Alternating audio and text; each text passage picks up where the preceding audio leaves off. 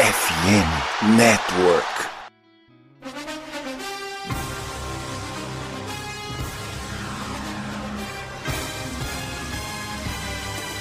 It would be a 57 yard try from this spot if they pick up no more yardage. Brady goes for the deep shot. He's got a touchdown! Scotty Miller. Oh my God!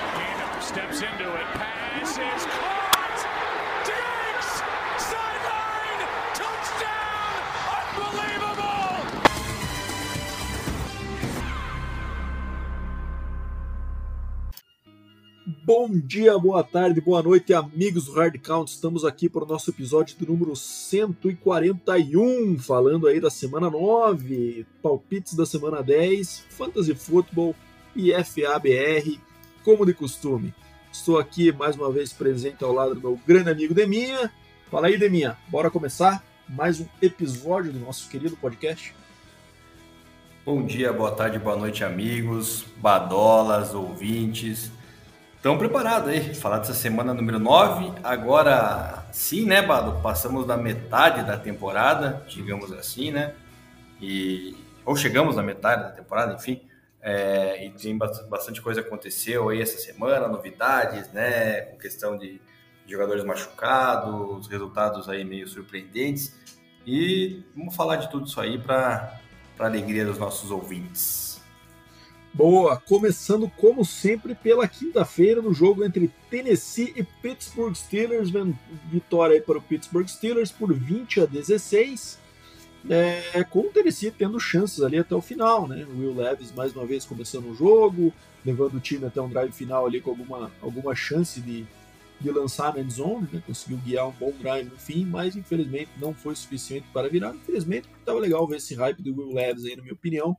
Mas o Titans é um time que é, eu acho que a boa notícia que pode se tirar do Titans para esse ano é o surgimento do Will Levis aí com uma certa com uma certa qualidade, né, diferente do que particularmente eu esperava, que eu acho que é o que aconteceria caso ele começasse o Week 1 starter já, né? Eu acho que ele sofreria um pouco, mas quem essa pelo jeito conseguiu se adaptar bem aí, apesar do, do da interceptação no final, né, que acabou selando a, a vitória dos Steelers. E o Steelers continua com seus problemas ofensivos, né, Deminha? Aquele ataque ali que dá um, uma angústia de ver, né? Aquele Pickett mal, o... mal não, né? Mas lançando pouca jarda, não sendo muito eficiente. É... esquisito demais, né? Então, Matt Canada mantido pelo Mike Tomlin, apesar de toda a pressão da torcida.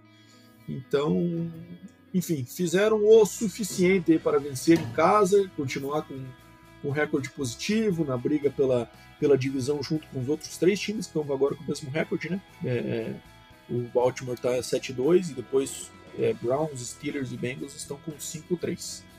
Mas uma vitória não muito impressionante aí que acho que reflete bem essa temporada dos Steelers que é, quando vence não convence, né?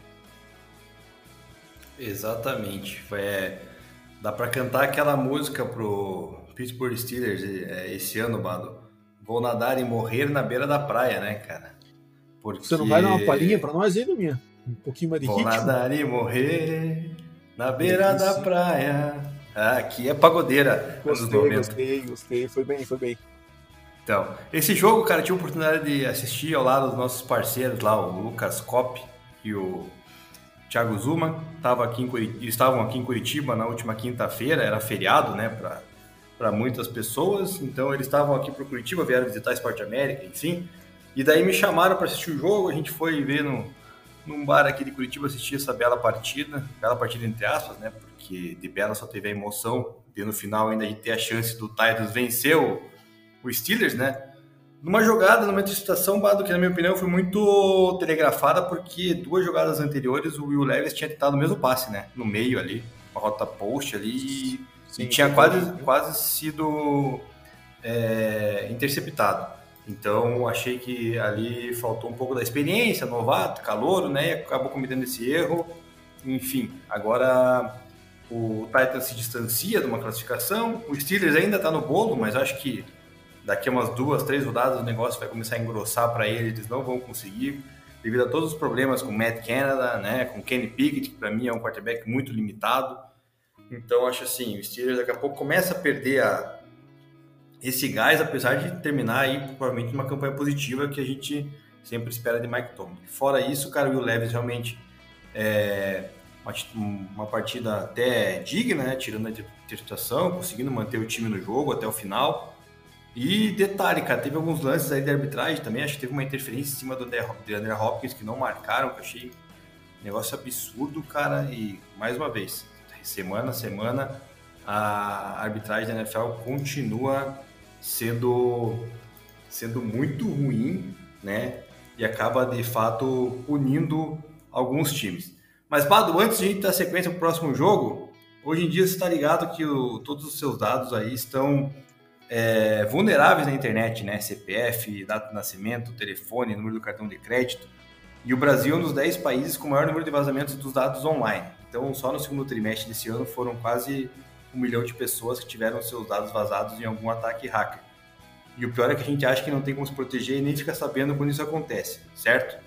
Errado, porque é aqui que entra a Surfshark, a nossa nova parceira da FN Network e aqui do Hardcount Podcast, que vai te ajudar. Ela oferece um serviço de VPN e segurança digital que vai te proteger mais do que a defesa dos Steelers aí protegeu essa, nessa rodada, né? Então, olha só as ferramentas de proteção que você tem no pacote One da Surfshark. Conexão segura com VPN, para poder navegar tranquilo no Wi-Fi do shopping ou do restaurante. Serviço de notificação, que te avisa se algum dos seus dados vazar na internet. O acesso via VPN a IPs de mais de 100 países. Ou seja, de quebra você vai poder acessar conteúdos bloqueados para quem está no Brasil. E o Adblocker da Surfshark também vai fazer você parar de ser perseguido por aqueles anúncios chatos ali que aparecem toda hora, né? Que, que vê tudo que você faz. E a Surfshark é muito fácil de usar, uma assinatura só você vai ter todas as ferramentas e proteção em quantos dispositivos quiser, sem limite. E o melhor, e o melhor né? Você que escuta aqui o Hardcount Podcast vai ganhar simplesmente 5 meses grátis se assinar a Surfshark esse mês, com o link da descrição ali que a gente vai colocar no nosso, nosso post quando a gente divulga o nosso episódio, e um desconto que pode chegar até simplesmente 85%, e com reembolso grátis em até 30 dias. Então, galera, clica agora no link da descrição, confere os planos a partir de 10 reais por mês e os benefícios da Surfshark. Muito mais que a VPN, a Surfshark vai ser a sua defesa de elite na internet, Pato. É isso aí, grande Surfshark. Bom, bora pro jogo então do domingo de manhã, agora de minha. Miami Dolphins e Kansas City Chiefs, minha. Você que tanto pregou que o Chiefs era o pior time da NFL, primeira escolha overall do draft 2024 na semana passada, que o time que já estava completamente eliminado de qualquer perspectiva de playoff. Daí você botando todo o hype aí no Miami Dolphins, né? Que o Dolphins vai ser o campeão, é, vai relembrar os torcedores de Miami do time de 72, tão dominante que está sendo aí. Foi lá, perdeu na Alemanha, né, Deminha? Mas assim, deixa eu que, que comentar calúnia, primeiro que aqui comentar primeiro aqui a minha visão do, da partida, né? Um primeiro tempo ali que, que o Chiefs foi muito bem, né? É, não tão bem quanto a gente está acostumado a ver ofensivamente, mas um jogo que conseguiu controlar e principalmente defensivamente anular o Dolphins e anular o Tarek Hill, né, cara? Que foi uma parada que quase nenhum time tem conseguido fazer esse ano aí, né? É, ele ficou, apesar de ter pego oito bolas, só foi para 62 yards e não conseguiu nenhuma jogada explosiva aí que a gente está acostumado, mais difícil. Inclusive, teve um, um, lance decisivo fazendo a diferença no jogo, que foi o, o fumble ali, né? Que ele acabou é, tendo forçado e teve o scoop and score ali da defesa do Chiefs, inclusive com, com, com lateral ali, né? Que foi um jogador que estava sendo tacleado passou a bola para o outro para trás, né? E conseguiu avançar. E aí, o segundo tempo, a gente viu o Chiefs que, é, brincadeiras à parte que eu falei do Deminha aí, que a gente tá vendo esse ano algumas, algumas alguns problemas, né? E esses, e esses problemas se acumularam no segundo tempo, aí, coisas que a gente está acostumado a ver como é, problemas de drops dos receivers, né? É, jogadas big plays ali que poderiam ter sido aproveitadas com drops, né? É, Chris Jones fazendo faltas estúpidas, né? Ele é um jogador extremamente importante, melhor jogador da defesa do Chiefs, sem dúvida nenhuma, um dos melhores jogadores do time, né? Junto com o Kelsey e com o Mahomes. Mas ele dá umas bugadas. Ano passado teve um jogo que ele perdeu, né? Para o Chiefs, que era contra o Colts, né? Não sei se você lembra de mim, que ele fez um, também um, uma pancada atrasada, tipo, o lance já completamente acabado no Matt Ryan. Esse lance aí, a jogada já tinha, tava completamente fora já, ele foi lá e empurrou o cara. É, e gerou um TD para o Dolphins, o primeiro TD do Dolphins, inclusive, né? Não, segundo, perdão. É, num jogo que ali se esfria, o negócio com certeza seria muito mais tranquilo, né? E os problemas de ofensiva, né? O problema com os dois tackles ali, que além de fazer muitas faltas, é, tem, é, não tem pedido pressão Mahomes, que pelo segundo jogo seguido sofre um sack fumble ali, né? É, então esses problemas acumularam no segundo tempo, mas o Dolphins também bem abaixo nesse jogo, né, Domingo? É, Tua bem abaixo também, inclusive no, no drive final ali, é, teve uma bola que ele fez um underthrow, um underthrow muito ruim, né? É, um, poderia ser o TD da vitória ali, não deu para entender se ele quis jogar a bola do back shoulder ou simplesmente ele, ele perdeu o grip da bola ali, foi muito estranho aquele passe. E, e o último, último lance, então, que foi o, um erro completo ali, tanto do center quanto dele, né? Um snap baixo, que não conseguiu pegar e sofreu, acabou o fumble da derrota. É, enfim, vitória importante para o Chiefs aí para voltar a se afirmar, né? Depois de uma derrota para o Broncos ali que acabou é, gerando uma série de questionamentos sobre a qualidade do Chiefs, mas o Chiefs ainda continua, a maioria dos analistas aí, é, por incrível que pareça, né? A gente falando de um time aí que ganhou, que está presente a maioria dos últimos Super Bowls hein, dos últimos anos, está com um recorde bom, né? Um recorde de 7-2 aí, junto dos principais times da liga. É, mas ainda assim parece que na EFC ainda tá voando abaixo do radar, né, Demir? A galera não tá botando muita fé, né? É, eu também não tô, cara. É, essa vitória aí, na minha opinião, tirando as suas calúnias no início ali dos seus comentários, né? Porque jamais eu falei que o Miami era favorito do NFL, que ia ser campeão e balalá, e que o Chiefs ia ser seed número um, pick número um, né? Do draft. É, cara, é seguinte. Só um temperinho. Na, é, na minha opinião é o seguinte: não foi fumble do Tyreek Hill, tá? Naquela jogada. Teve uma jogada similar dessa no jogo, não lembro qual foi no jogo do domingo, o qual deram um passe incompleto. É, foi, cara, quase a mesma coisa. Um passe lateral. Cara, mas o cara mas tá você chegando junto. explicação do, do juiz? Cara, na hora do cara nem- da analista de arbitragem? É que, é que o Tyreek, no completamente. momento que ele tava com a bola, ele fica dando uns passinhos, tá ligado? Tipo, meio que tentando ir pro lado, e aquilo ali conta como se fosse o passo, tipo, um, dois, três dele com a bola. Cara, mas ele nem tinha a posse da bola naquele momento ainda, na minha opinião, né? A bola tava chegando na mão dele e o. e o- não sei se foi o Snead que tava chegando junto pra dar o té. Enfim, eu achei que, na minha opinião, era passe incompleto ali. Aconteceu isso no domingo e marcaram incompleto. No jogo do Chiefs, não marcaram incompleto. O Chiefs foi lá, meteu um TD. É, só para levantar mais aquela bola de questionamentos que o Chiefs sempre, nos momentos cruciais, acaba sendo meio é, beneficiado. Mas, enfim, é, vitória construída no primeiro tempo, que jogou até relativamente bem, né? Controlou o jogo. Dolphins, mais uma vez, começa o jogo muito lento, muito devagar, perdendo e depois tem que correr atrás do resultado. Foi assim últimas duas rodadas, duas ou três aí, né? Principalmente no jogo do Panthers, que tomou acho que 14 a 0 do início e teve que virar.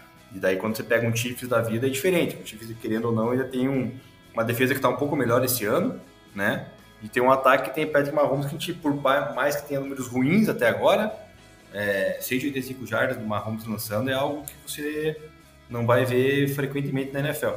Então é, é um cara que pode decidir o jogo a qualquer momento. Inclusive, se o, o Miami ali empata aquele jogo, né, 21 a 21, faltando um minuto, ainda é capaz do Mahomes botar em condição o Chiefs do field goal e o Chiefs iria ganhar de qualquer forma, né? Foi um underthrow que você mencionou muito horroroso, na verdade, do Tua, né, cara? Tava completamente aberto o receiver ali, acho que era o Cedric Wilson, se não me engano. Acho que é. Enfim, é, muito mal ali o Tua no final, depois com um fumble, né, no, no snap na quarta para 10, que enterrou de vez o Miami Dolphins. Uma vitória para o Chiefs importantíssima, né, que agora continua como sendo cabeça número um ali da, da EFC, mas, cara, eu ainda não vejo ele como esse favorito que você acha, né? Eu acho que tem equipes ali, o próprio Miami pode se recuperar, o próprio Bengals que vem numa crescente muito forte agora, a equipe do Jaguars ali, querendo ou não, ainda tá com né, altos e baixos, mas também é uma equipe já mais sólida, mais preparada para um, os playoffs. Então eu acho que o Chiefs, cara, não é mais aquele Chiefs de dois, três anos atrás, que era aquela potência que todo mundo podia cravar. O Chiefs vai chegar no Super Bowl e pode ser campeão. Esse ano eu já vejo diferente. É, eu acho muito pelos receivers, né? Acho que. Enfim, mas cara, a questão é, o Chiefs está se mantendo num patamar bom de recorde. É, e lógico, agora eu concordo com você. Nesse momento aqui, de fato, não está encantando, mas você está conseguindo se manter seed 1, né? E a gente sabe, né, cara, quem ganha o Super Bowl é quem chega na reta final ali no momento melhor, né? Vamos ver como é que esses times que agora estão bem chegam lá e se mantêm. O próprio Miami, um exemplo, né? Como que ele se mantém aí, se, se consegue até mesmo ganhar a sua divisão, né? Bem que o Bills também não tá, não tá ajudando. Enfim, cenas dos próximos capítulos. Seattle, é, falando nisso, calma aí, Bado, antes de a gente pular, já respondendo a pergunta, nosso querido ouvinte Leandro Busata, né? Que ele perguntou o que, que, é, que a gente acha que acontece com o Dolphins, que quando pega times fortes ele, ele perde, né? Se é qualidade, o que, que é psicológico, enfim. Eu acho que, cara, o Dolphins realmente é algo mais. É, não é qualidade, cara, é questão do psicológico mesmo. Enfrentar uns times mais parrudos, que foi, foram Bills aí, próprio Chiefs, e daí os caras derretem, não consegue né, buscar vitória. Eu acho que é mais o psicológico do elenco, do time, do que qualidade. Qualidade esse time tem de sobra, né? Sim, cara, eu acho que é outra coisa. É um processo meio que normal de amadurecimento de times bons, assim, né? É, eu lembro o próprio Chiefs lá em 18, né? Quando pegava o Patriot só tomava na tarraqueta, né? Então depois o negócio foi, foi amadurecendo, aprendendo a jogar esse tipo de jogo, o time vai criando uma casca, o Tua vai pegando mais experiência. Eu acho que é um processo natural, assim, não vejo como um grande red flag aí, mas de fato as duas amostragens até agora pelo menos em meio tempo, né, desse jogo com o Chiefs aí e do jogo com o Bills foram, foram ruins. Né? Vamos ver o que, que o quanto o Dolphins consegue se manter ou se vai ser cavalo paraguaio. Né? É, Ravens e Seahawks minha, um jogo que eu esperava que fosse ser mais disputado, acabou sendo um passeio do Ravens, 37 a 3. Mas, cara, é, eu tenho visto muita gente falando bem do Ravens e tudo mais. Eu não me empolgo muito, sou chato de ver, que é uma barbaridade. Mas não dá para negar que é competitivo, né? Defesa forte, jogo corrido forte. Para ter ideia, correram quase 300 jardas nesse jogo, um absurdo completo, né? É, e o Seahawks aí mostrando que é, esse começo aí é um pouco ilusório, né, Leminha? Acho que também a gente sempre falou isso, né? Acho que o Seahawks é um time que pode brigar ali eventualmente pro wild card, mas ele tá à frente no 49ers nessa divisão aí não faz muito sentido, né? Elogiando, é, elogiando não, desculpa, pegando a pergunta do, do Leandro Busata, mais uma aqui, ele falou que os comentaristas estão elogiando bastante o Ravens. É, será que é fruto dos adversários fracos ou o Ravens realmente é um time competitivo? Cara, eu vou te falar o seguinte, eu vou na linha de que o Ravens, cara, Tá que nem aquele Steelers começou 11-0 um tempo atrás aí, cara, porque o calendário deles aqui não tem nada de. Vikings do ano passado. É, porque assim, eles pegaram o Bengals no começo de temporada, o Bengals estava com o Joe Burrow machucado, né? Meio baleado. Ganharam, tudo bem. Depois pegaram o Browns, acho que o Browns já não estava com o Deshaun Watson também, né? Em campo. Aí pegaram o Steelers perdendo o Steelers, Kenny Pickett, né? Aí só conseguiram uma vitória sólida, na minha opinião, contra o Lions, aí sim, um jogo absurdo, impecável. Depois pegaram o Cardinals, pegam o Seahawks aí, né, também bem meia boca, na minha opinião, né, um time é, o que chamou atenção mesmo a vitória contra o Detroit, né? Foi, Foi só essa, cara. O, é, o resto ali é tipo, cara, são vitórias é, que, um né? Outro time meia boca mesmo, em que às vezes o placar nem tão descolado, né? Como, sei lá, Arizona, Tennessee, é, enfim, o Colts no overtime, né? De fato, cara. É que o problema dessa divisão aí foi o começo devagar do Bengals, né, Liminha? Que era pro Bengals estar tá tomando conta dessa divisão aí. E eu acho que ainda vai dar tempo de tomar, né? É, sim. Então você vê os números do Lamar Jackson de novo. Passando a bola, 117 jardas, né? Cara, números horríveis como sempre. Pra variar, fama ou lost, né? Não, foi não foi todo horrível, jogo né? ele tem. 21, 21 de 26 para 187. Um jogo ah, cara, mas daí ele fez o suficiente. Ah, mas cara, até eu vou passar 21 para 26 com os passos que ele dá de 5 jardas, 10 jardas. Mas é que era um jogo que não pedia isso, né, Neminha? É, mas enfim. Pedia tava correndo mas... para 298 jardas, sim, sim. vai ficar passando em vão, né? É, mas daí no jogo aéreo, para minha opinião, ele continua sendo um QB ruim lançando a bola, né? Correndo, tudo bem. É, mas eu acho que é um fruto desse, desse calendário no momento. Eu acho que não, enfim, não, não é uma equipe assim com potencial ainda de ser um, um time para brigar por Super Bowl, para brigar pela AFC. Tá? Eu acho que, na minha opinião, ele não vai chegar, vai parar no meio do caminho, não chega nem a disputar um jogo de final de, de AFC Championship Game, porque né, o elenco não permite isso. E o Seahawks, é o Gianni Smith mostrando que é aquilo que eu sempre vinha falando desde o ano passado, ali no começo da temporada. Né? Recebeu aquele contrato lá, você defendeu, né? Acho que ele mereceria receber o, o contrato dele. Eu falei que não, que né, na minha opinião ele é bem meia boca e tá se provando. Come, começou até bem na temporada, mas agora já tá aí também mostrando que tá não, não é um quarterback de nível para os Seahawks e para os receivers que eles têm, né? Caso de Nigba, Metcalf e Tyler Lockett. Bom, agora um jogo aqui que dá pra gente passar um pouco mais rápido, né? Um jogo que o Red Zone esqueceu, já que não tem muita graça, né? Foi a vitória do Browns aí por, é, sobre o Arizona Cardinals por 27 a 0, né? Cardinals aí startando Clayton Toon, quarterback da Universidade de Houston, que era bem meia boca no college, que dirá na NFL. É, marcado aí pelo retorno do Deshaun Watson, jogando bem, né? 219 jardas, 2 TDs. É, e a defesa fortíssima do Browns aí, que continuando nessa pegada, Miles Garrett continuando saudável o ano todo, é, pode levar esse time para os playoffs, né, Leminha? E o Arizona pro lado dele, vamos ver se o Kyler agora voltando estraga os planos da first overall pick, né? É, querendo ou não, uma defesa para ele também, né, Leminha? Se ele ganha alguns jogos e tira o time, o time provavelmente não vai selecionar o Caleb Williams e ele, quem sabe, tem uma chance de ficar, né?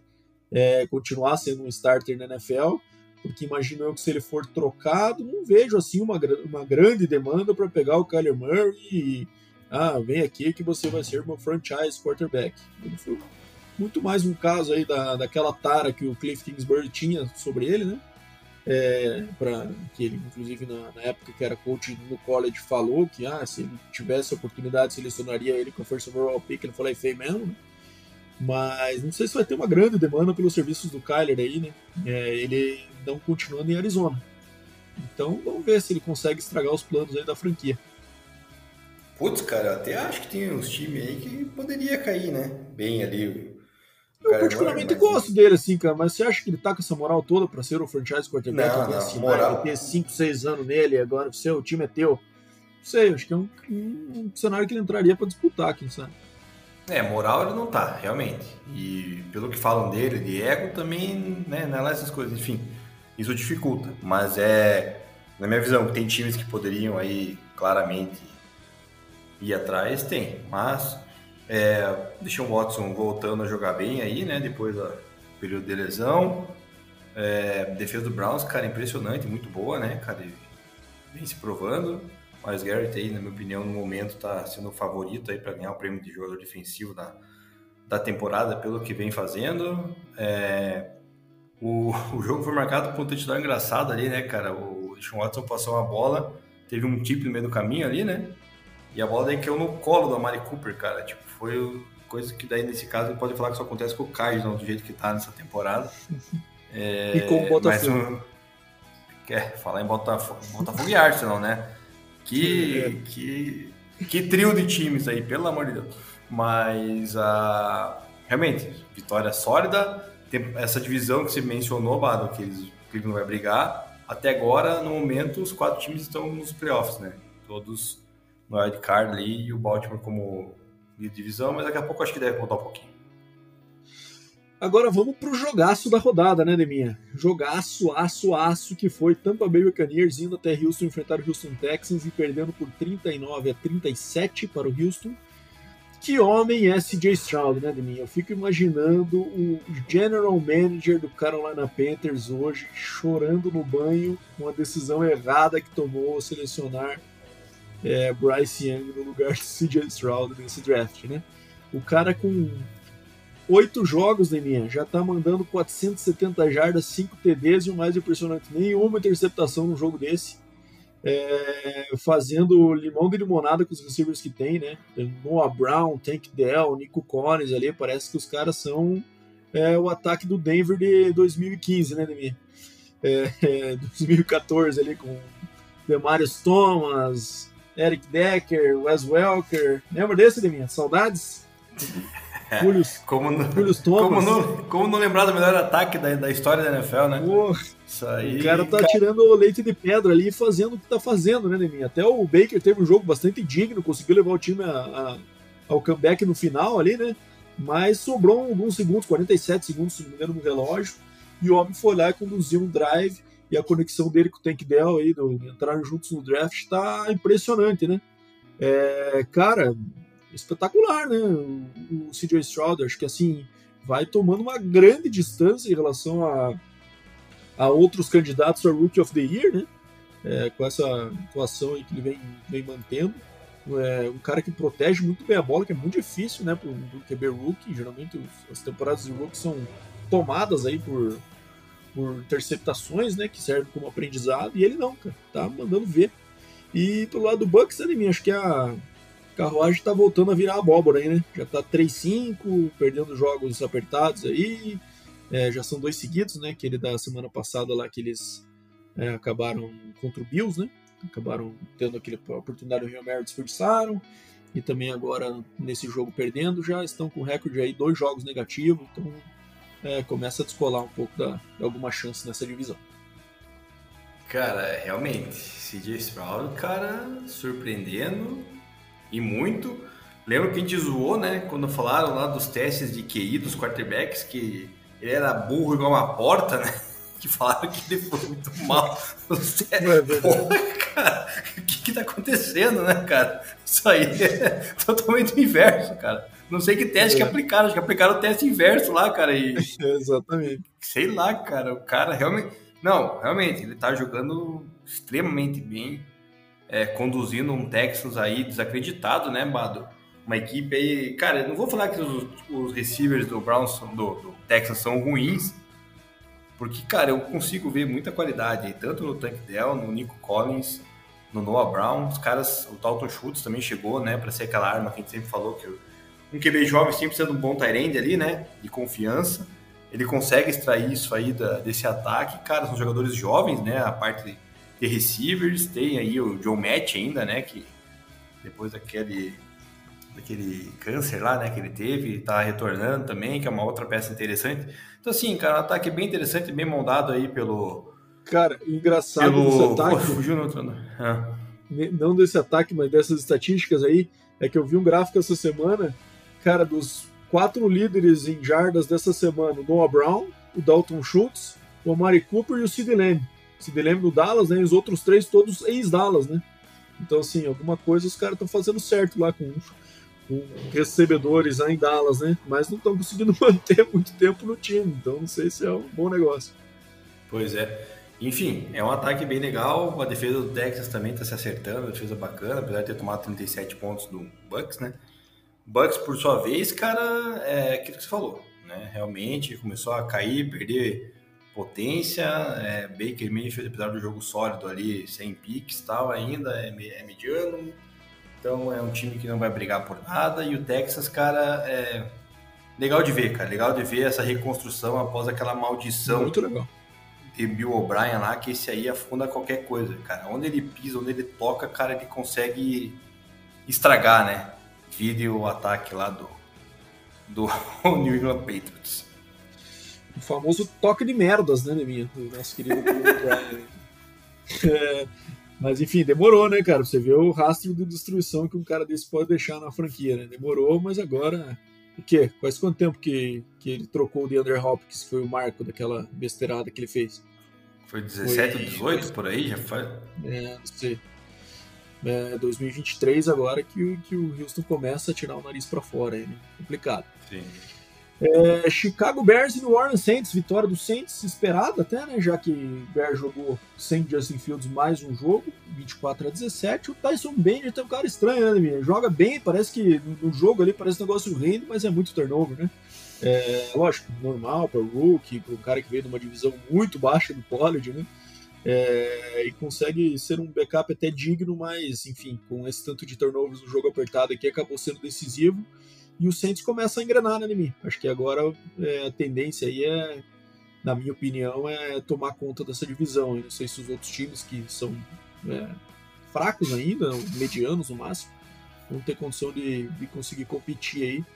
Mas, enfim, ainda tá, tá no páreo, né? Então, é, vitória do Saints aí sobre o Chicago Bears, mantendo o favoritismo nessa rodada. É, eu botava fé no Falcons nessa divisão aí, mas já também estou perdendo a credibilidade neles. o Saints aí, querendo ou não, não gosta do Derek Carr, todo mundo sabe disso, mas ele é um QB que consegue extrair algumas vitórias do time, consegue fazer com que o time às vezes renda, né? Em alguns jogos contra times ruins, fracos, que é o caso do Bears, conseguiu arrancar essa vitória aí meio forçada no último período, né? O jogo estava bem complicado, sempre teve atrás do placar ali no primeiro tempo. É, o Tyson Bagent, cara, ele tá se divertindo, né? Ele sabe que não vai ser titular na NFL, ele tá ali para jogar e se divertir, né? E fazendo jogadas bacanas e também fazendo um monte de jogadas erradas aí que combinam com essas é, interceptações e turnovers. Enfim, é, é uma equipe que claramente vai brigar por um top 3 aí negativo, o Bears. Né? Nessa altura do campeonato não vejo mais solução, mesmo que volte o Justin Fields. E o Saints, né, nesse momento, vai se postulando aí a vencer essa divisão, porque os demais realmente são muito fracos. E agora, Debian, a gente falou do jogaço da semana aí, que foi Bucks e Texans, na minha opinião. E agora a história da semana, que foi Josh Dobbs, do Minnesota Vikings, agora, né? Trocado de uma semana para outra aí do Arizona Cardinals para o Vikings, conseguindo comandar a vitória do Vikings fora de casa contra o Falcons por 31 a 28, num comeback maravilhoso um jogador que chegou na franquia é, cinco dias antes do jogo. Né? Então o cara certamente não conhecia todos os nomes dos companheiros, não conhecia todas as chamadas do playbook. É, entrou ali para ser um backup de emergência, já que o Vikings preparou o Jaron Hall, né, o rookie aí que a gente analisou nas nossas análises pré-draft. Né? A gente tá, geralmente analisa todos os QBs, né, e que durou o primeiro quarto ali, né? Saiu com uma contusão, eu não sei qual foi a contusão, ou se até se foi uma concussão, mas saiu, já foi declarado out logo em seguida, então provavelmente algo sério aí. E o Josh Dobbs teve que entrar na furada aí no primeiro quarto, sem saber o sistema ainda, completamente na fogueira. E o homem respondeu aí com dois TDs aéreos e mais um terrestre. É, e conseguindo mover o ataque durante o jogo todo, né? E até eu estava lendo um pouco de algumas coisas essa semana sobre sobre ele, cara, e disse que o Kevin O'Connell ficava na orelha dele até o final do tempo disponível para falar na comunicação no helmet, explicando a jogada depois da chamada, sabe? Então ele ele chamava a jogada, ele comunicava com os companheiros e, e assim, o, o, a comunicação ela vai até tá 10 segundos do play clock, né? E diz que nesse tempo o Kevin O'Connell ficava na orelha dele explicando e, cara, e o próprio Josh Dobbs no huddle, às vezes desenhava ali, né? Sinalizava o que cada um fazia, chamando rota por rota. E mesmo assim conseguiu vencer o Falcons. Que, cara, merece suas críticas, né? Pela forma como o Arthur Smith aí vem lidando com, com as suas picks, né? Ele teve até um comentário essa semana aí bem desagradável, né? Acho que foi, não sei se foi ontem ou hoje em que ele falou que o impacto do Bijan Robinson sem a bola tem aberto as coisas para os outros companheiros. Cara, você não pega um jogador running back, já é raro selecionar no first round, com a escolha do número, me corrija aí de mim, acho que foi a, sétima, a oito, oito. oitava escolha geral do draft, para ser um decoy, né? Para ser um cara que chama atenção e não carrega a bola, né? Ele teve 11 carries apenas e mais dois touches aí de, de, de recepções acabou sofrendo um fumble, eu sei que ele não está não tá muito bem, parece que está sofrendo aí por algumas questões de, de... No jogo passado, lembro que ele jogou quase nada, que estava com illness, não sei o que, não sei se isso ainda tem afetado o desempenho dele, mas, cara, é, não dá para um treinador selecionar tanto talento alto assim e ficar usando os caras como se fossem qualquer um, né? Você tem que tentar fazer as tuas picks altas funcionarem, né, amigo? Aí que tá o teu futuro, né? Mas é muito estranho. Taylor Heinicke melhor que o Desmond Reader, na minha opinião, né? consegue mover melhor o ataque aí. É, mas assim, o Falcons é um time que realmente não empolga. É, deveria empolgar com o talento que tem, mas não consegue. E, e quem sabe isso tem a ver um pouco com o coaching, né, Demi? Não sei se não se o Arthur Smith é, dura muito se essa temporada degringolar aí. Cara, tem que rodar, na minha opinião, né? Porque brincadeira, cara, o não uso do Bijan Robinson, cara, é, inacreditável, cara.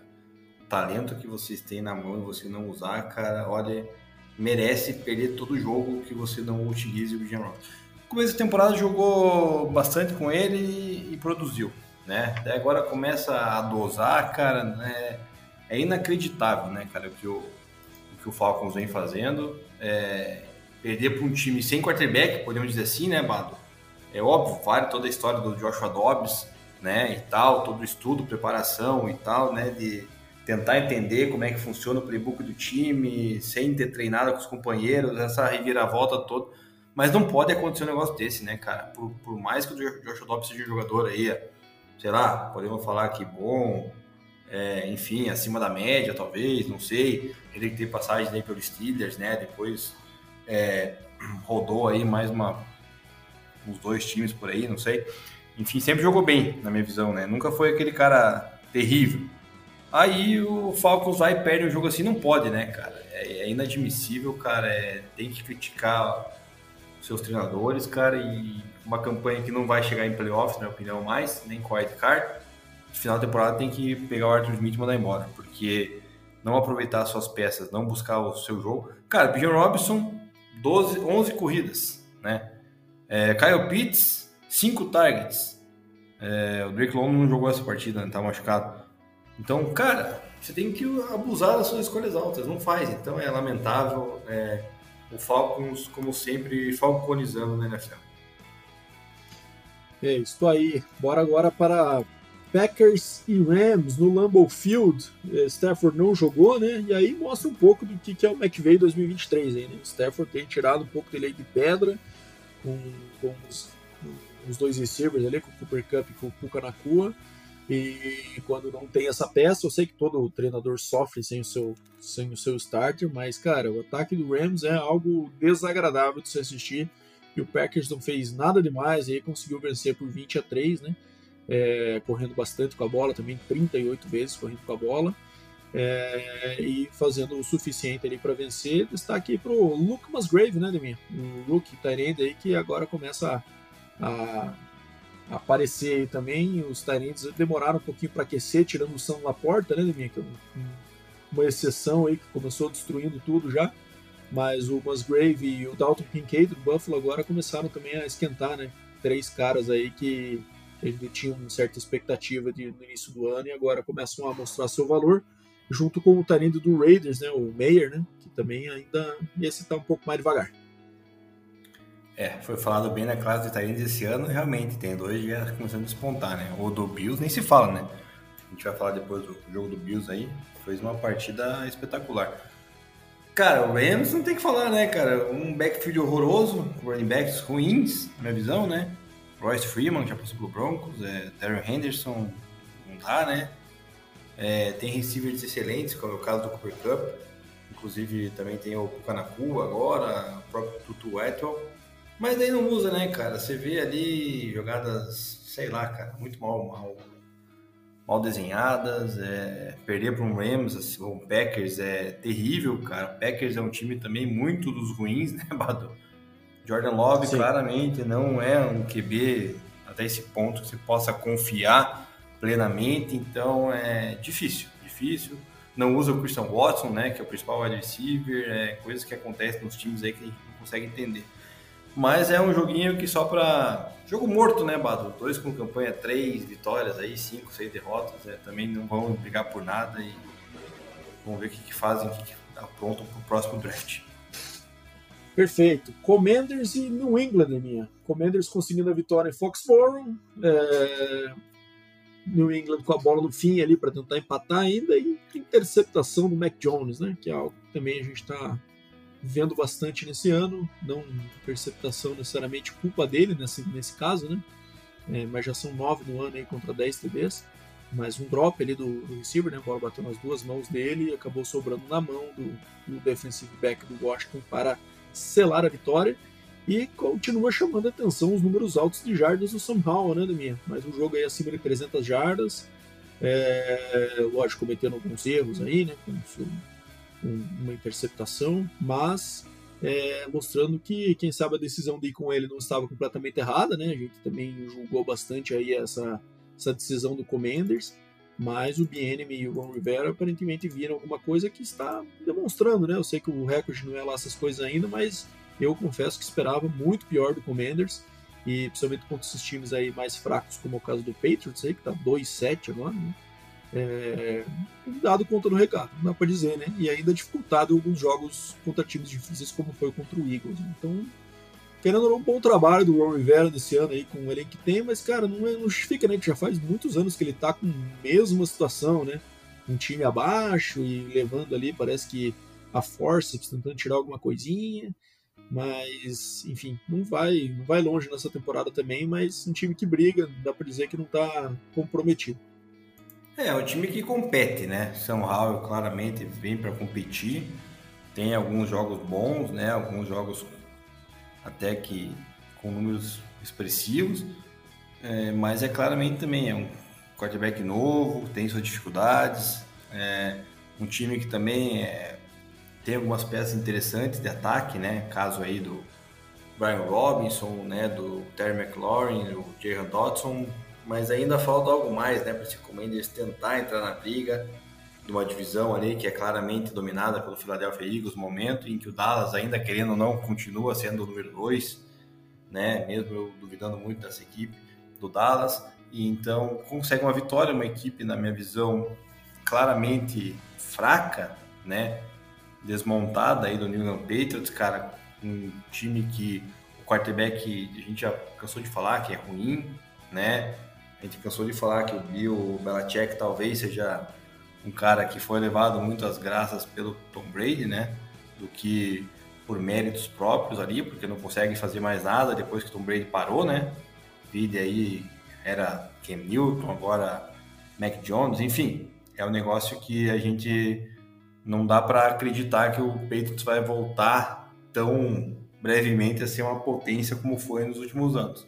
É, até pelo seu corpo de receivers também ser bem fraco na minha visão. Mas, enfim, é um time que vai brigar pelo top 5 aí da, da, do draft 2024, claramente. Colts e Panthers é meu jogo aí também, dois times que provavelmente não vão brigar, né? principalmente o Panthers aí, que tá com o pior recorde da liga aí, atualmente, né? com 1-7. E o Colts 4-5 ainda tentando uma briga, né? Mas é, o jogo acabou sendo definido pelas picks do Bryce Young, né, E aí volta aquele assunto que a gente estava falando agora, é, o quanto a torcida do Panthers deve estar mordida com essa decisão de ter o seu QB lançando três interceptações e entregando o jogo, né? Duas pick sixes nesse jogo aí. Enquanto vê o CJ Stroud lançando cinco TDs, nenhuma interceptação, um jogo de comeback maravilhoso lá do outro lado. Então, acho que essa decisão aí vai vai assombrar um pouco o, Panthers e quem sabe até o Bryce Young, né, minha querendo essa comparação e acaba acontecendo, né? E às vezes entra na cabeça do cara. É, é. Colts fez o, o, básico ali, né? É, é, só esses erros defensivos já, já ganharia o jogo por si só, ofensivamente nem precisou de muito aí para abrir uma vantagem e controlar aí esse jogo com, sem grandes sustos. É, cara, deu a impressão que o Colts queria complicar o jogo, né? Tava tão fácil no começo que depois começou a deixar o Panther chegar próximo, né? Mas aí depois voltou tudo ao normal e, enfim, Vitória de um Colts que, querendo ou não, ainda briga, né? Tá no páreo para uma possível vaga de wild card, né? Com quatro vitórias. É, até quem sabe aí, se caso o Jacksonville trope, trope, venha tropeçar, consiga também aí brigar para vencer a divisão. Acho difícil. Mas é um time aí que é interessante de ver com o Gardner Minshew comando. Tem dois, dois bons running backs, é o Jonathan Taylor e Zach Moss. Mike Pittman gosto bastante também com wide receiver, ganha uma equipe fraca, né? Claramente uma das piores, né? O Bryce Young claramente não se encontrou ainda. Também tem aquela dúvida, né, de todo o quarterback de Alabama, né, que vem, na minha visão, parece que não vai eh, mostrar nada. Foi assim com Tua, foi assim com o Jalen Hurts. As primeiras temporadas foram ruins, né? É, vale lembrar, não, não, chegaram também causando todo impacto de cara na NFL. É, e a, aí agora aos poucos estão engrenando, diferente do, do, do do Mac Jones, que claramente é, é ruim. Enfim, é um Carolina Panthers aí que tem que tentar é, angariar aí, se bem que não sei como, né? Porque também já não tem a escolha da primeira rodada do ano que vem é, do Bears ali. Então, vamos ver como é que vai vai se formar esse Panthers aí pro futuro, porque também é se o Bryce Young não vier dar certo, o cara azedou, né? Exatamente. Bom, agora vamos pro Raiders, o novo Raiders de Antônio Pierce, comandando aí desde a saída do nosso querido Josh McDaniels, é, que acabou deixando a, o comando do, do, Raiders, até com os bastidores sendo divulgados aí nessa né, semana, né, não sei se você viu. parece no pós-jogo da, da semana passada, antes dele ser demitido lá, ele alguns jogadores falaram algumas coisas, reclamaram, não sei, não lembro quem foi o jogador, se foi o, o, o defensive end lá, o Max Crosby, o, outro cara, não lembro. E daí ele chamou o, o Antônio Pierce para falar em nome dele. Achei meio estranho esse, esse papo aí, não sei se é verdade, né? Mas rolou esse rumor. E o Antônio Pierce foi lá e falou que, cara, que faltava mais uma mensalidade, que quando ele jogou no Giants de 2007, é, ele, eles, apesar de ser um time ali que não estava com o melhor recorde, eles brigavam e acreditavam que iam vencer todos os jogos e acabou dando no que deu, né? E ganharam do, do Patriots na, no Super Bowl, lá o Patriots invicto. E daí, quando todo mundo saiu, disse que ele chamou o, Antônio Pierce, o Josh McDaniels, e falou nunca mais fale sobre o Patriots dessa forma. Ou seja, não gostou do exemplo ter sido usado do Patriots, sendo que ele tem a sua relação aí. E provavelmente não demore mais uma semana para ele estar novamente no staff do Belichick, né, o McDaniels. Então, é, enfim, o Tony Pierce chegou, mudou claramente aí a, a motivação do vestiário, pôs no banco o Jimmy Garoppolo, que era algo necessário, o cara pior que veio da NFL atualmente, do jeito que ele estava jogando, né? É, fez algumas ações populares dentro do locker ali, por exemplo, trouxe os jogadores do practice squad para ir até o jogo, ficar na lateral, né? Não é comum isso, né? Geralmente os jogadores do practice squad não fazem parte da lateral, né? eles simplesmente treinam e tal, no jogo eles ficam em casa. É, acho meio cruel isso também, concordo com ele, então ele, cara, faz parte do time e vai estar lá com a gente. E, enfim, o, o, o discurso pós-jogo também foi aparentemente motivador ali, né? Acho que os caras estão comprados com ele mesmo a gente sabe como é que é essa história, né, Liminha? Já vimos mais uma vez, né? O interino que chega, motiva, ganha alguns jogos, depois, enfim, às vezes é, é efetivado, não sei se dura muito, mas por pelo, nesse momento eles estão comprados aí com o Dono Pierce só achei um pouco over na reação ali, né, Liminha? Ganhar desse Giants aí, tudo zoado, então o Daniel Jones, pro jeito, vai ficar um bom tempo fora aí, é, com o sobrinho do Danny DeVito de QB ali, só fazendo porcaria, e os caras fumando charuto no vestiário depois, parecia que eram os campeões do Super Bowl já, né? Uma vitória sobre o Giants manco. Então achei meio over essa reação, aí, mas enfim, mostra um pouco dessa mudança de confiança no, no vestiário do Raiders. Quero ver até quando vai essa confiança, cara, desse time patético que é o Raiders. É uma, um front office patético também de ter confiado em Josh McDaniels, que é o pior treinador que a história pior não, o segundo pior treinador que a história da NFL já viu né? Só atrás do careca Nathaniel Hackett. É... Ele já fundou o Broncos anos atrás, agora vem para querer afundar o Raiders, Josh McDaniels. Falta o Chargers e o Chiefs aí para fechar a divisão. É, isso podia ir pro Chiefs logo então, né? Daí eu ia agradecer no momento. então, sim, cara, é terrível, né? Então, tentou montar um Patriots falsificado aí nesse Raiders com Jimmy Garoppolo, Brian Hoyer, cara, mais Esse é o problema caras do Belichick, né, Os caras querem ficar levando os caras, querem levar a mesma cultura. Cara, seja um pouco. Sei lá, tem um pouco da altivez, né, cara? Faça do jeito que você quer fazer, não fica tentando replicar, né? Até porque, cara, a gente tá vendo agora que a questão era Brady, não era Belichick. Né? Sim, exato. E ele não sabe, aí que tá, né? Ele quer aplicar um negócio que foi vencedor por épocas e que agora não é mais, não tem como, enfim, caiu o sistema, provou que o Brady é o maior de todos e ele que carregou esse, o Patriots, enfim, é, agora eu acho que o Raiders daqui a pouco vai também sofrer, né? Não é uma vitória que você mencionou, num Giants todo quebrado que vai fazer diferença, que vai, nossa, vamos brigar para o wildcard, tá 4-5 agora, mas eu acho que não vai chegar nem próximo do wildcard, é minha opinião, né? Tudo bem que eu não gosto deles, mas eu acho que não vai chegar, tem um elenco muito limitado, cansei de falar, tem duas peças, três, né? Josh Jacobs, Devante Adams e, e o Max Crosby, o resto ali é tudo, né, mediano. E um Giants, cara, que Daniel Jones terrível, fraco, né, hum, sei lá, machucou, vai ficar fora da temporada, o joelho estourou. Daí entra o QB, que é o reserva lá, o Tommy DeVito, que claramente é horroroso igual. É, Secon Barkley tenta, né, carregar o time nas costas, correndo com a bola, mas não dá, né? É difícil um jogador só carregar um, um ataque inteiro.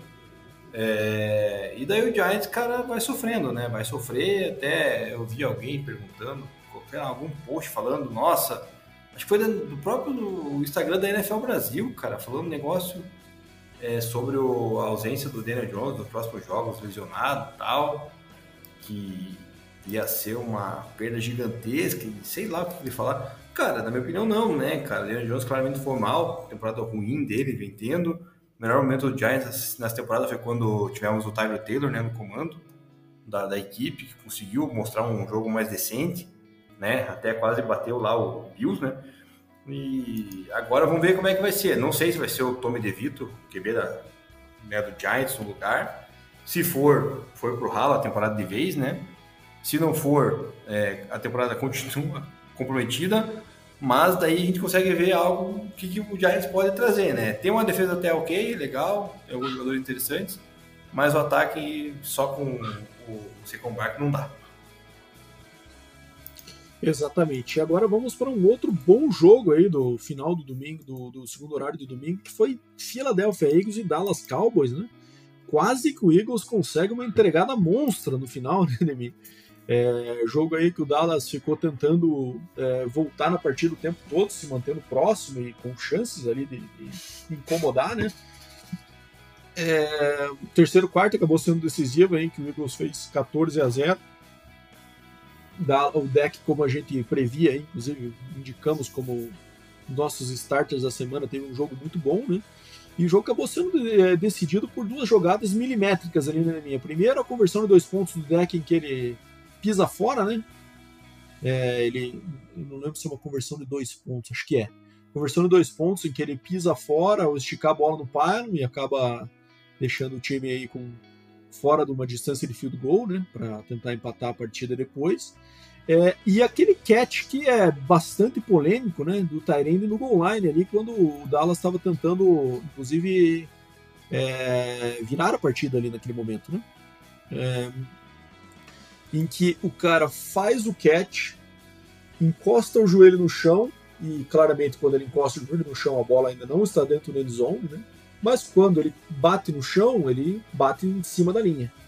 E aí tem essa discussão, né? Cara, ele encostou no joelho o chão já com a posse, mas a regra, por outro lado, diz que o cara tem que manter é, a posse da bola durante completar o processo do catch, né?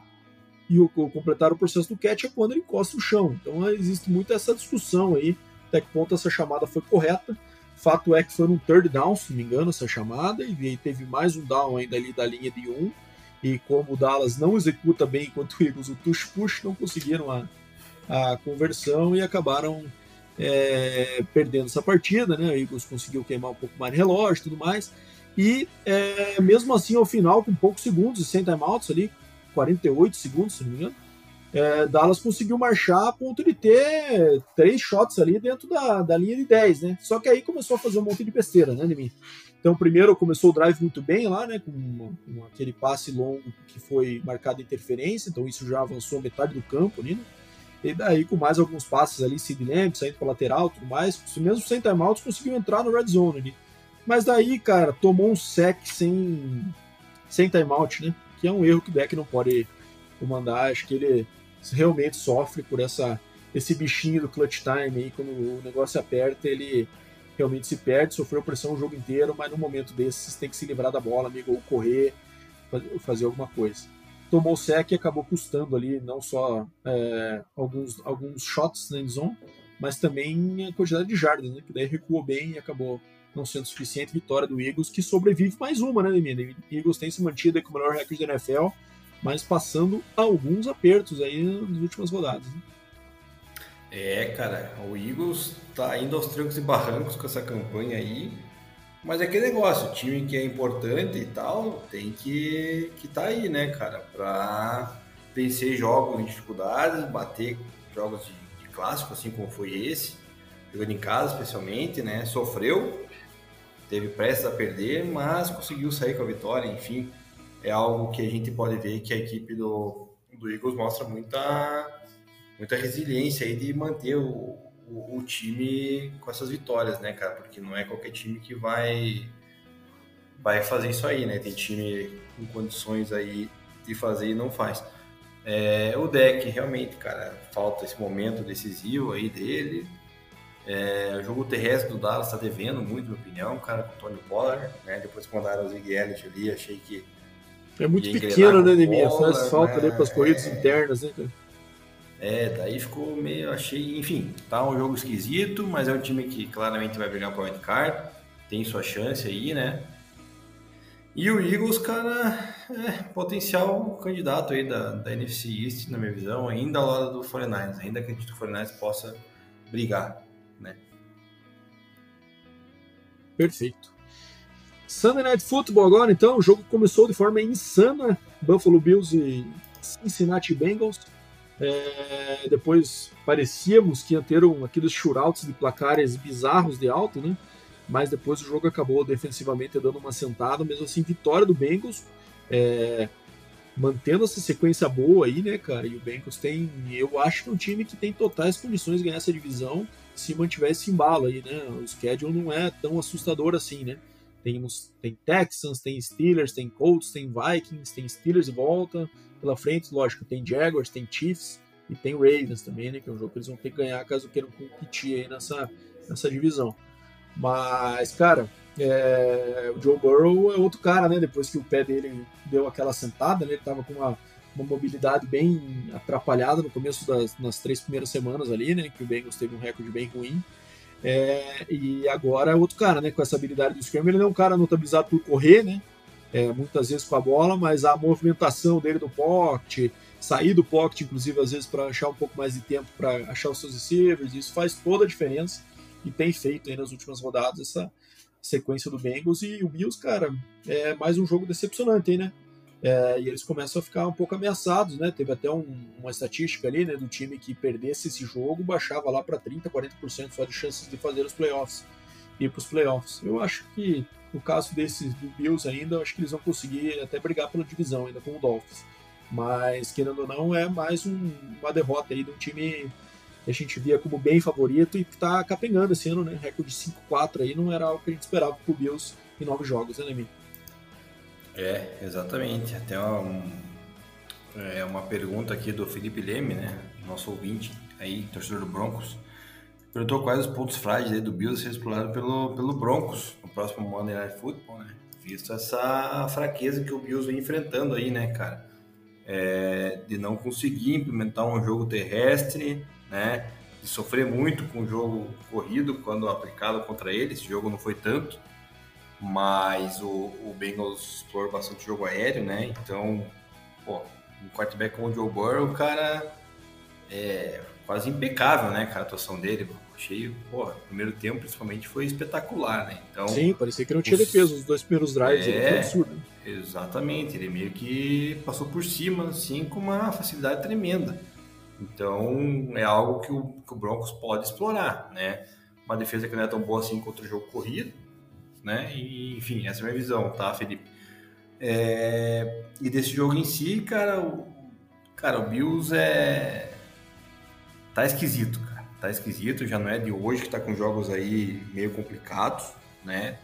Teve riscos de perder jogos aí para Giants no meio do caminho, é, não perdeu porque a arbitragem errou, é, enfim, teve outros jogos que também brigou para na bacia das almas para vencer. Eu acho que tá bem esquisito, não tá com aquele favoritismo que a gente tinha é, é, previsto no começo da temporada de chegar a ser um dos contenders é, essa realidade que você falou de baixar o percentual, acho difícil porque ainda querendo ou não vai custar. Acho que o Buffalo consegue aí um wildcard, né?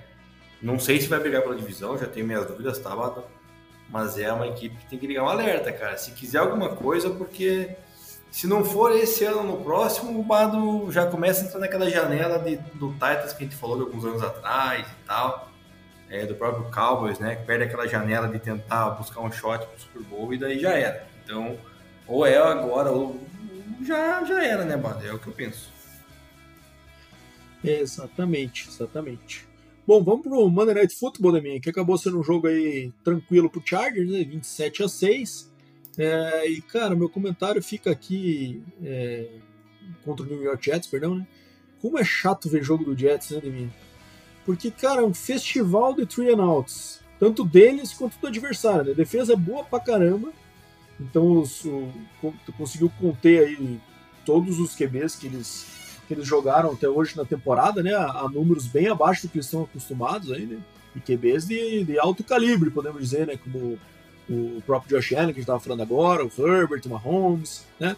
E todo mundo ficou com números muito ruins, né? Não muito ruins, mas bem abaixo do que produzem. E, mas por outro lado, o ataque deles também não faz nada, né? Com o Zach Wilson, né? Então, assim, é, tava até ouvindo ontem a transmissão, não vi no Manning Cash, vi com o Troy Aikman, gosto muito do Troy Aikman comentando. Então ele falando até, cara, o problema do Zach Wilson é que ele acaba perdendo os passes fáceis, né? E isso acaba gerando muita pressão nos difíceis, digamos assim, né? Então às vezes tem um cara muito aberto ali, um check down, que poderia conquistar um first down tranquilo, e ele às vezes com um cara muito aberto, ele toma decisões erradas, e não decisões, mas execuções mecânicas do passe erradas mesmo, e que acaba colocando ele em situações de pressão. Acho também que o ataque dele não ajuda, né?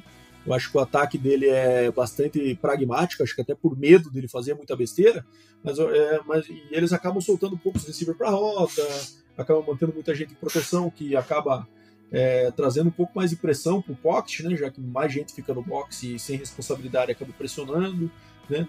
Mas eu acho que faria bem pro Jets dar uma olhada, quem sabe, no, no playbook de quando ele jogava o Ayula. Eu praticamente não acredito no Zach Wilson, tá, não acho que ele vai render em lugar nenhum.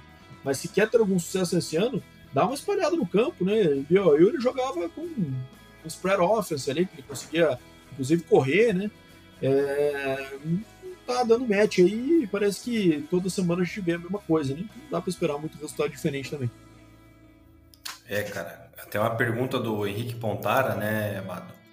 Por que, que o Zach Wilson é tão ruim? Tudo nele parece errado e fora do eixo. É, foi o que eu falei até agora. Pô, cara, é difícil, né? Não tem como defender o Zach Wilson, né, cara? É complicado. Teve. É. Até tá tendo uns joguinhos ok, cara, mas não é, é aquele ok que não. Não agrada, né? Parece que não vai. Sim. Dá essa confiança aí que a gente acha que realmente vai ser um QB ruim aí, possível backup futuro, sei lá, eu. Claramente. O Chargers, cara, é partida meio bizonha do Herbert, né? Muito baixo número de jardas. É que é aquele negócio foi, né? Defesa é, forte, do Jets não é, não é fácil, é, não. não é fácil. Mas esquisito, cara, e o Austin Eckler deu uma salvada aí no, no, no time do, do Chargers e salvou também nosso Fantasy lá da Superliga de, de Fantasy, né, Bado? Que agora aí tem engrenou, entramos no G6 lá, cara, só vai, né? Tudo. Então, só é, vai. E o, só vai. Estamos que nem o Chargers, vamos brigar pelos playoffs aí. Exatamente. Com isso, fechamos então nossa análise da semana 9, né, Deminha? Bora agora para os nossos pitacos da semana 10, que vem por aí. Confesso que eu fiz a lista aqui. Poucos jogos me deixaram em dúvida, Deminha. Posso estar muito errado, mas tô confiante. Panthers tá e Bears então. em Chicago. Eu vou de Bears, cara. Confesso que segue a dúvida aí do Justin Fields, não sei se volta, se não volta, mas mesmo com o Tyson Bagent, acho que o Bears é mais tímido que o Panthers no momento. É, esse é um jogo que me deixou na dúvida, por exemplo. Mas eu vou com o Bears, acho que o Bears tem mais um pouquinho mais de potencial de conseguir uma vitória, independente de estar com o Fields ou com o Bagent. É, time mais montado. Colts e Patriots em Foxborough, segundo jogo seguido do Patriots aí jogando em casa, né? E eu acho que vai ser o segundo jogo seguido com derrota. Então acho que o Patriots de fato não tem como apostar hoje em dia, né? É, não, não tem nada que me faça crer que, que vá mudar tanto assim de uma semana para outra. E o Colts, querendo ou não, tem sido um time que está competindo, está lutando e conseguindo vitórias aí, principalmente contra os times mais fracos, que é o caso do Patriots. É, ainda está querendo brigar por possível playoff, wildcard, né? Então acho que para manter viva a esperança tem que vencer e eu acho que vai conseguir vencer sim. É, Browns e Ravens, esse foi um jogo que me deixou em dúvida, dos poucos que me deixou em dúvida. Mas eu vou de Ravens de mim. Acho que é, acho que o Ravens é um time que está, apesar do Browns estar uma defesa do nível sabe, até melhor que a do Ravens, ofensivamente acho que o Ravens ainda está superior, com o Deshaun Watson voltando há pouco tempo ainda, acho que não está na ponta dos cascos. Eu vou de Ravens jogando em casa, e eles são bem fortes sempre jogando em casa. Né? Eu vou de Browns. E vai acontecer o que aconteceu semana passada no Chiefs e Broncos. O Ravens vai ser exposto. Agora com uma defesa forte do Browns, com um ataque é, com o comando do seu quarterback titular, de Sean Watson, e acredito que vai produzir muito mais do que produziu na partida em que perderam, né? O Ravens que eu falei no começo do, do episódio. Então, acho que o Browns vai vencer, mesmo fora de casa. É, Texans e Bengals em Cincinnati. Cara, esse jogo aqui é, gostaria muito que fosse um shootout, que o CJ Stroud mantivesse o ritmo que ele jogou contra o Bucks, mas eu acho que é aquele jogo que a gente entra com essa expectativa e acaba sendo uma sapatada pro Bengals aí, tipo o Ravens enfiou no Seahawks essa semana. Tô com essa expectativa para esse jogo, vou de Bengals, com convicção. Eu vou de Bengals também, porque o Joe Burrow engrenou, né, claramente. É, por mais que o Stroud tenha feito uma excelente partida contra o Bucks, é, o Bengals é um time aí que está na briga forte para querer vencer a divisão e o wild card. Tem mais potenciais, tem uma defesa mais forte também que a do Bucks. Então eu vou com, com o Bengals. É, jogo bom agora, Neminha. 49ers e Jaguars em Jacksonville. 49ers aí vindo numa uma sequência difícil aí nas últimas semanas, né? É, culminando inclusive em momentaneamente perder a liderança de sua divisão. É, e um jogo duro contra o Jaguars, mas eu acho que eles são mais time que o Jaguars é, no momento, né, minha? É, acho que vão começar a se recuperar nessa semana, mas jogo duro Jacksonville ali, mas que costuma não ser um ambiente muito hostil também para os visitantes, né, minha? Não é nada ali que seja um grande caldeirão, né? Então, o estádio até é meio vazio, apesar do momento bom do time. Eu acho que dá 49ers nessa partida aí, vamos ver se jogadores que estavam um pouco baleados, como o próprio Christian McCaffrey, né, que é, na semana antes do, do bye acabou tendo também um, um, alguns dias de ausência em treinos, o Debo Samuel também estava fora. Vamos ver como é que volta o 49ers aí, se estiver saudável, acho que é um time bem mais completo que o Jaguars. É, eu fiquei bem na dúvida nesse jogo aí, confesso. É, mas eu acho que eu vou confiar que o 49ers possa retomar o rumo aí depois dessa semaninha aí que teve de bye, né, mano? Então acho que o 49ers vai vencer o Jaguars aí para voltar a ter uma certa folga na sua divisão. Perfeito. Saints e Vikings em Minnesota. Cara, eu entendo a história bonita que foi o Josh Dobbs essa semana, mas acho muito difícil que se repita. Eu vou de Saints nessa, que é um time acho que mais é, mais maduro no momento do que o Vikings ainda se, recuperando da perda do seu QB. Talvez tenha a volta do Justin Jefferson nessa rodada, não sabemos ainda. Mas eu vou confiar no Vikings, cara. Eu acho que Joshua Dobbs aí tem um potencial de fazer com que esse time surpreenda, querendo ou não, ainda tá numa briga, né, de wild card. Então, vou apostar que o Vikings vence essa. É, Packers e Steelers em Pittsburgh. Cara, Packers não dá, né, pra apostar num upset aí contra um time de recorde positivo. Vou de Steelers, essa com, com convicção. É, eu não vou com convicção, porque para mim Kenny Pickett e Matt Canada é uma combinação ali não muito agradável. Mas eu vou de Steelers achando que esse time com Mike Tomlin consegue tirar a leite de pedra ainda e vai, através da defesa, conseguir parar de Jordan Love e garantir essa vitória. Cara, esse jogo me deixou em dúvida. Titans e Bucks em, em Tampa Bay. Cara, eu gostei da evolução do Titans nas últimas semanas aí. Tô achando o Bucks é, um time é, em decadência. Eu vou de Titans. Outro jogo eu fiquei na dúvida, cara. Mas eu, eu tinha colocado o Bucks, mas eu tive a, a, lembrança que o Will Levis nas últimas duas rodadas foi muito bem, né? Então, é, eu vou acreditar aí que ele vai poder repetir essa dose contra o Bucks aí, que vem num, num jogo que perde de forma melancólica. Então, mas eu vou acreditar no Titans. Falcons e Cardinals em Arizona. Apesar do Arthur Smith, vou de Falcons nessa. Vamos ver se o Kyler volta, se estraga aí o esquema, mas voltando, é, mesmo voltando, cara, um time com muito pouco talento, né? Eu acho que dá Falcons. É, eu também acho que o Falcons. Falei agora há pouco que não tinha, não acreditava muito no Falcons, mas contra o Cardinals não dá, né? Vou apostar no Falcons. Lions e Chargers, cara. Cara, a defesa do Chargers me deixa bastante a desejar. Aí o ataque do, do Lions tem sido algo bem bem forte nessa temporada, né? Eu vou do Lions nessa, mas jogo bom. É, também acho que vai ser um jogo bacana de ver, jogo legal. Talvez se a defesa do, do, do Lions não segurar tanto o West Ham, pode ser um jogo com bastante pontuação. Vou também acreditar a vitória no Lions, que eu acho que tem um pouco mais de no momento de, de time aí de conjunto. Cara, Cowboys jogando em casa contra o que sobrou do Giants. Eu acho que é Cowboys, é. sem dúvida, né? É, também tô contigo nessa. Commanders e Seahawks, acho que o Seahawks se recupera essa semana da derrota dura que tiveram em Baltimore. Acho que é um time melhor que o Commanders. Vai dar Seahawks. Cara, fiquei na dúvida também desse jogo aí pelas exibições de San Paulo, né, cara? Mas é, eu acho que a defesa do Seahawks aí também tem um um pouco de mais qualidade que a do que a do Commanders e vai ser capaz de segurar um jogo aí do ser um jogo na minha opinião de placar baixo se Seahawks ganha. Jets e Raiders no, Sunday Night Football. Cara, eu acho que o Raiders está num momento bom aí. O Jets é aquela coisa, né, cara? Defesa forte, mas o ataque não vejo conseguindo superar aí, sabe? Sei que deve ser um jogo de placar baixo, já que apesar do ataque do Raiders não sei lá essas coisas, acho que ainda é um ataque que tem mais peças, mais possibilidades ali de algumas jogadas explosivas e que podem decidir o jogo, já que o ataque do Jets não dá pra. É Bruce Hall e apenas, né? É, eu vou de Raiders nessa. Cara, eu vou acreditar na defesa do Jets, vou acreditar que Zach Wilson possa ter um joguinho um pouco melhor, né? Encontrar o Gary Wilson e fazer com que o Jets vença. E agora, vamos ver se o clubismo aperta aqui, né? Broncos e Bills em Buffalo. Cara, eu acho que time bom não perde duas, dificilmente perde duas seguidas.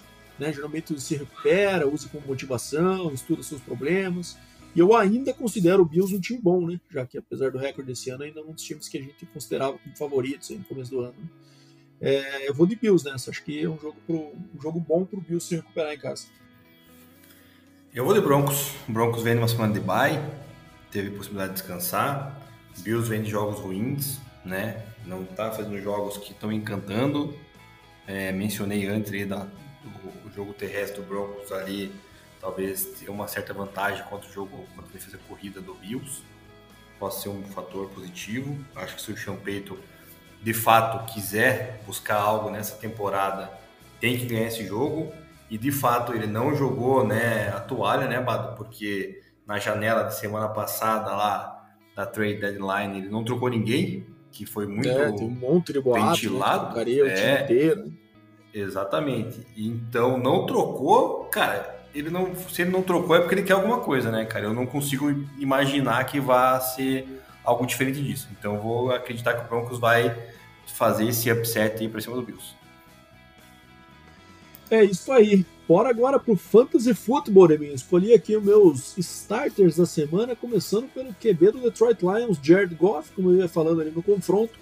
Hoje o Chargers é a defesa que é, cede mais pontos no Fantasy para os QBs adversários. Então acho que esse é um prato cheio aí. Eu sei que a maioria da galera já está startando o Goff, mas se não estiver, o faça nessa semana. Running back foi de Tyler Algier. É, a gente acabou de falar sobre o mau uso do Bijan Robinson, né? E o Tyler Algier vem ganhando volume e ganhando percentual de snaps aí em cima do Bijan. É, não dá muito para entender porquê, mas no Fantasy você não tem que ficar muito julgando, você tem que fazer o que é melhor para o teu time, né? Então, é, Tyler Algier aí contra a defesa do, do Arizona, acho que pode ser uma boa pique aí para pelo menos guardar um TDzinho e te ajudar eventualmente a, a suprir algum buy, né? Ou até ganhar alguma partida aí com 8, 10 pontos. É, agora eu vou, apostar em dois caras aqui com wide receiver de tight apostando no famoso garbage time, né, Deminha? Um é o Tank Dell, né, o receiver aí do, do CJ Stroud, né, em Houston, que está numa fase, fez dois TDs aí, inclusive o TD decisivo na jogada, então estão com uma conexão muito afiada. Deve jogar atrás do placar contra o Bengals, né, o que deve é, mais uma vez trazer uma grande quantidade de tentativas e passe pelo lado do CJ Stroud e pode ser que isso resulte em um bom número de catches e jardas para o tank dela. E o Tyrande do Arizona, Trey McBride, né, Deminha, que pode aí com a volta do, do Kyler Murray é, ganhar um pouco de volume aí também, né, e provavelmente da mesma forma, é, jogando atrás do placar, tem as suas oportunidades aí de, de, de passes aumentadas e sobra um pouco mais de volume aí para ele. Você que está sem Tyrande nessa semana, pode ser uma boa alternativa aí para você startar. E aí, Deminha, e os waiver wires da semana? Os jogadores estão livres no mercado e na maioria das ligas, podem ser boas, boas escolhas. É, então, nessa rodada eu selecionei dois quarterbacks. Kyler Murray, que você acabou de mencionar aí, né? Vai voltar, vai ser o starter do Arizona. Muita gente às vezes não tem ele aí, tá no solto. Quem não tem QB aí, algum buy, pode apostar nele. Assim como o Joshua Dobbs, fez uma excelente atuação semana passada, já tá vindo com jogos bons do Arizona, na minha opinião. Pode, agora talvez conhecendo um pouco mais o elenco do, do Vikings com a volta no Justin Jefferson pode talvez ser também uma peça importante no fantasy. É, separei o running back Keaton Mitchell do Baltimore Ravens, correu bem até no jogo passado, no touchdown.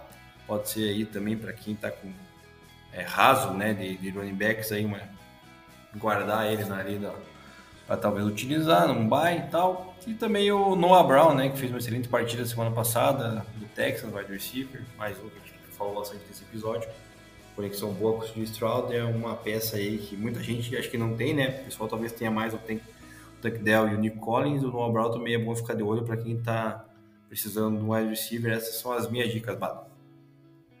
Boa! Vamos lá falar um pouquinho da FABR, de minha. Tivemos poucos jogos nesse fim de semana, né? Tivemos pela BFA aí é, uma partida pela BFA feminina, né? Então, um jogo aí da portuguesa, FA vencendo o Brasília Pilots por 48 a 6, o único jogo aí da BFA no final de semana.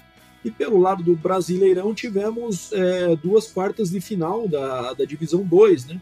com o Porto Alegre Pumpkins vencendo por 20 a 13 o Erechim Coroados e o Ocelotes, futebol americano, vencendo o São Bernardo Avengers por 22 a 9. Então, é, Porto Alegre Pumpkins e Ocelotes já estão classificados para as semifinais da segunda divisão aí do Brasileirão FA. É, e essa esse fim de semana teremos é, a definição dos outros semifinalistas da Divisão 2, né, com o jogo entre Spartans e Oilers em São Paulo, no dia 12 de novembro, domingo, né, às 10 horas da manhã, e o jogo entre Porto Alegre Bulls e é, Canoas Bulls, né, Nemi? Sempre confundo aqui o Bulls aqui de, de, do Rio Grande do Sul contra o Paraná Clube Guardian Saints, ainda com horário a definir, é, que também será disputado neste final de semana. É, e pela divisão 1, né, temos aí as, as quartas de final começando também com é, dois jogos no dia 11 de novembro, RFA e Rinos jogando em Mesquita, no Rio de Janeiro, no sábado às 14h30, Crocodiles e Corinthians, 15 horas no Croc Stadium, aqui em Curitiba, também no dia 11, no sábado. É, Rio Preto Wilders e Brown Spider jogando em São José do Rio Preto no domingo, 12 de novembro, às 9h30 da manhã.